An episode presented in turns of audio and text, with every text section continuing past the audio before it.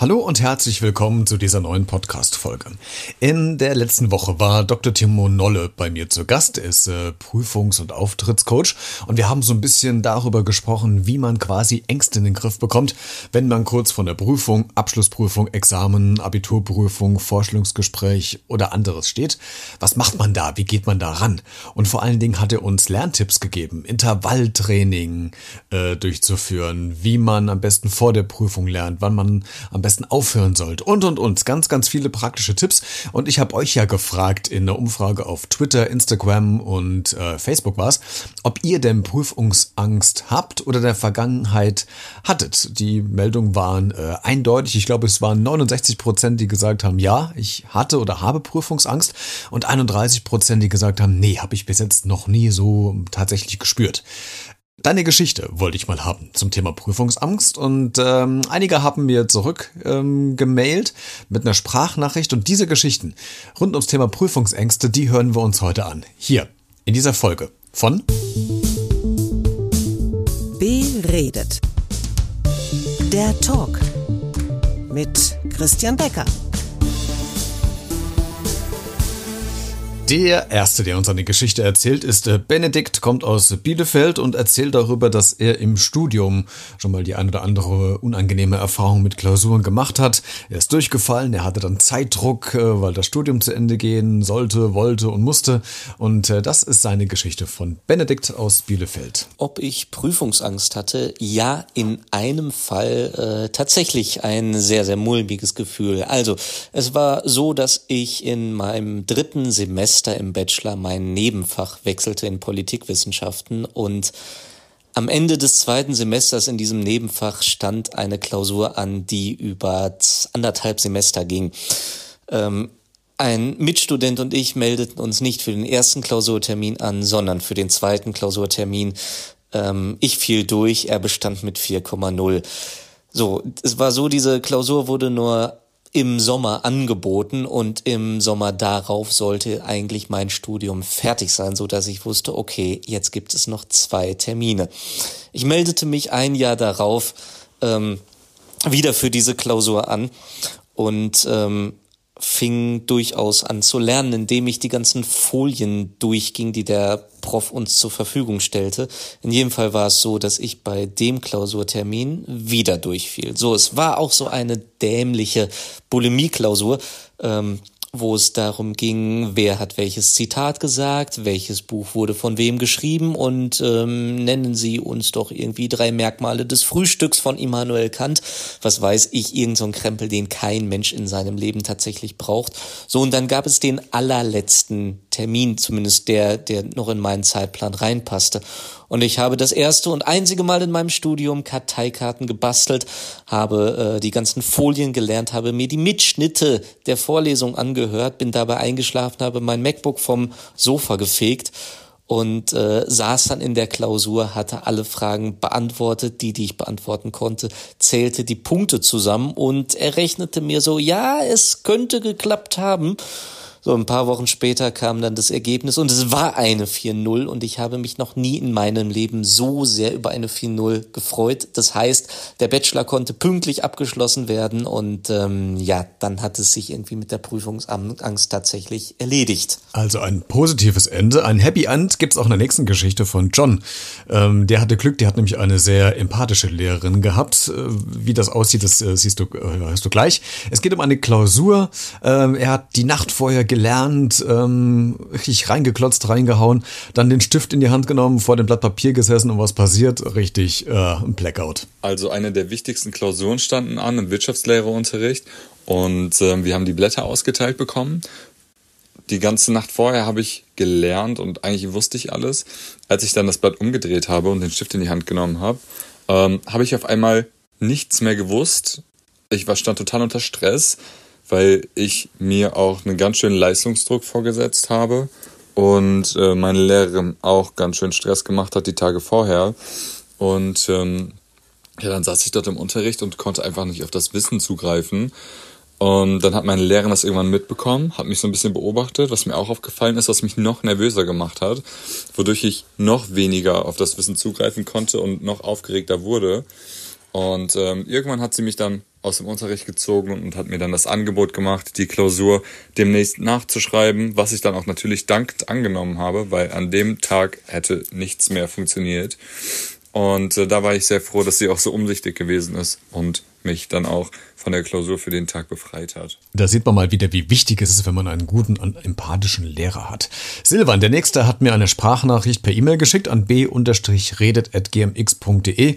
Silvan ist äh, so der, der klassische Typ, wenn es ums Thema äh, Prüfungsängste geht. Richtig mit Panik, mit äh, kleinen Zitteranfällen am ganzen Körper. Die Angst entsteht. Er hat aber Techniken gelernt und er lernt, wie er quasi im Laufe der äh, Zeit quasi diese Ängste unterdrücken kann und besser mit ihnen ihnen umgehen kann. Und die erzählt er uns jetzt. Früher hatte ich ganz, ganz doll Prüfungsangst. Sie hat mich umklammert, sie hat mich zugeschnürt, sie hat ja quasi auch so diese Panik ausgelöst und das ähm, sich äh, im, im Körper ausbreitende Zittern irgendwie hervorgerufen. Und es war ganz, ganz furchtbar mit, mit Versagensangst, mit ganz vielen Dingen, die ähm, ja irgendwie blockiert haben und ähm, gelähmt mit Panikattacken, mit Schweißausbrüchen egal was war, eine freie Rede oder auch ähm, eben in Prüfungssituationen. Dann habe ich ein Seminar mal belegt, wo es dann darum ging, auch repräsentativ vorne zu stehen, ein bisschen mit Rhetorik, ein bisschen mit ja, dem, was es dann eben auch ausmacht, sich zu präsentieren, ähm, sich mitzuteilen. Und dieser Coach hat dann eben dann mitgeteilt, dass es ganz, ganz wichtig ist, wenn diese innere Unruhe auftritt, zu atmen, ebenso wie es jetzt im Yoga ist, ne, dieses das Feuer atmen und so weiter, einatmen, ganz langsam ausatmen, kurz innehalten, länger ausatmen, als man einatmet.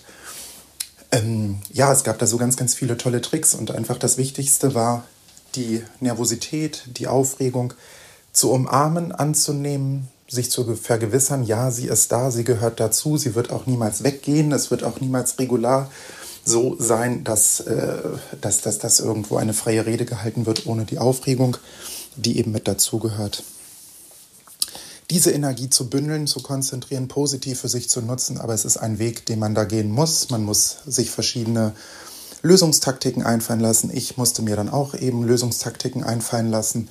Es gehört eine Menge Praxis dazu. Üben, üben, üben, Mut haben, sich ausprobieren und eben zu sagen, okay, die Aufregung ist da, das Adrenalin wird jetzt genutzt und das ist dann auch ganz gut so. Von daher, das sind so meine Erfahrungen, die ich damit gemacht habe. Ähm, ja, viele sagen auch, das war in der Ausbildung zum Beispiel so, viele sagen auch, wenn man kurz vorher, bevor man etwas redet, einmal sich zurückziehen, konzentrieren und singen, weil das den Atemfluss beruhigt. Also viel, viel, viel Bandbreite. Und ähm, ich muss mir dabei raussuchen, was mir dabei am besten tut. Und ich denke, dann ist auch die Prüfungsangst ganz in Ordnung und auch in den Griff zu kriegen und kann positiv vor allem als Adrenalin- und Energieschub genutzt werden. Also das Negative ins Positive umgewandelt. Du kannst übrigens auch noch diese äh, Hörergeschichten kommentieren, wenn du noch was zu sagen willst. Zusätzlich vielleicht auf allen sozialen Medien bei Facebook, Instagram, Twitter, äh, YouTube ähm, oder du kommentierst und schreibst was bei Spotify, iTunes oder dieser, da wo du diese Folge, Folge hörst. Äh, wir machen weiter mit Axel. Axel äh, ist so ein äh, durchschnittlicher Prüfungsangstkandidat, was er von sich selbst sagt. Er ist zwar aufgeregt, ähm, aber hat jetzt wirklich so große Angst nicht selbst, aber das schon bei Kommilitonen festgestellt, wo es schon ein bisschen heftiger war. Und grundsätzlich denke ich, dass ich da, ja, ich glaube schon so ein durchschnittlicher Kandidat bin. Also ich bin natürlich aufgeregt vor Prüfungen und ähm, das äußert sich auch so, dass ich im Grunde an dem Tag nur schlecht was essen kann oder auch gar nicht so in der Lage bin, was zu essen. Ähm, wobei das natürlich auch abhängig von der jeweiligen Prüfungssituation ist. Also so etwas wie ein Jobinterview, am besten noch so im Rahmen eines Assessment Centers oder eine Nachprüfung an der Uni, wo man dann auch nur noch die eine Prüfung hat, ähm, um das Studium fortsetzen zu können das ist dann natürlich sowas, wo sich das schon auch bei mir extremer äußert als, ich sag mal, bei Prüfungen, wo es nicht so sehr darauf ankommt. Ich glaube, ähm, grundsätzlich ist jeder aufgeregt. Ähm, ich kenne jedenfalls keine ähm, Leute, wo das nicht der Fall ist. Es gibt aber bestimmt Menschen, die das einfach besser überspielen können oder einfach verbergen können. Ähm, ich bin bislang eigentlich so ganz gut durchs Leben gekommen mit meinen Prüfungen, habe aber insbesondere an der Uni die meisten mündlichen Prüfungen auch immer als eher unangenehm empfunden und habe an der Uni, das kann ich vielleicht noch erzählen, eben auch miterlebt, wie ein Kommilitone eben so extreme Prüfungsangst hatte, ja, dass er letztlich daran gescheitert ist. Der hat also ein paar Semester immer wieder verschoben, so eine Prüfung und ähm, ja, war so dermaßen blockiert, dass er dann das einfach nicht geschafft hat. Pina ist äh, die nächste in der Runde, die uns ihre Geschichte erzählt. Äh, so ab viel schon vorweg, sie ist zwar nervös, aber das hält sich alles in Grenzen, ähm, hat aber eigentlich immer mehr Angst bei mündlichen Prüfungen gegenüber schriftlichen Prüfungen, aber da hat sich dann auch im Laufe der Zeit was Positives verändert. Hier ist die Geschichte von Pina. Also bei mir war es generell immer so, ich will jetzt nicht sagen, dass ich äh, Todesangst oder so vor Prüfung hatte, aber ich sag mal, ein bisschen Nervosität oder ein bisschen Bammel ist ja gesund und eigentlich irgendwie normal. bei mir war es halt so, ich habe halt weniger Angst vor schriftlichen Prüfungen gehabt oder so, als wie vor mündlichen. Wobei es natürlich dann sehr lustig war, egal ob dann ähm, nach der, also bei der Prüfung für die, für den Auf, also für die Berufsausbildung, ja, da habe ich dann nachher auch gesagt, weil die mündliche Prüfung so locker war, ich würde viel lieber ähm, noch öfter mündliche machen als eine schriftliche, ja.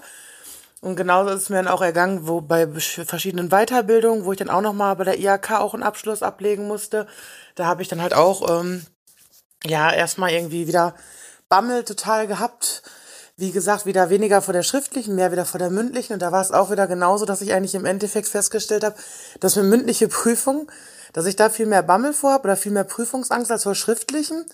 Und dass die mir im Endeffekt aber viel leichter gefallen sind als irgendwelche schriftlichen oder theoretischen, wie zum Beispiel beim äh, Führerschein oder so. Ich habe auch immer jede Prüfung beim ersten Anlauf geschafft, aber es ist ja trotzdem immer so ein bisschen, ich will nicht direkt sagen, richtig heftige Prüfungsangst, aber man ist ja trotzdem sehr nervös, ne? Das ist ja generell so auch im Berufsleben, wenn man irgendwo mal, äh, ja, was, ich sag mal, kann man dazu Prüfung sagen, wenn man irgendwie einen Auftrag hat oder so und da irgendwas vorstellen muss, da wird man ja auch irgendwo geprüft. Da habe ich auch immer Bammel noch vor, ne? Und zwar eine gesunde Portion, ich will, wie gesagt, nicht zu viel, aber halt bisschen Angst ist immer mit dabei. Und ich glaube, das bleibt auch noch so, auch wenn ich jetzt äh, schon 35 bin. Ich glaube, das wird auch die nächsten Jahre immer noch bei solchen Situationen sein. Vielen Dank an alle, die uns ihre Geschichte zum Thema Prüfungsangst, Klausurangst, Panikattacken und so weiter ähm, erzählt haben. Äh, das kannst du übrigens auch, wenn du noch was erzählen willst, entweder als Sprachnachricht einfach schicken an die E-Mail-Adresse b-redet.gmx.de oder du kommentierst äh, deine Story, deine Erfahrungen, deine Hintergründe bei Facebook, Twitter, Instagram unter diesem Artikel oder auch unter die Podcast-Folge bei iTunes, äh, Spotify oder Deezer. Freut mich mir sehr, wenn du mitmachst. Ähm, ich finde, das sind tolle Geschichten. Das macht es einfach noch ein bisschen interaktiver. Und wir äh, hören auch mal die äh, Hörer, die diesen Podcast jede Woche hören. Finde ich auch immer ganz spannend, wer dazuhört und mitmacht. Also vielen Dank für euren Support und bis nächste Woche. Bleibt neugierig.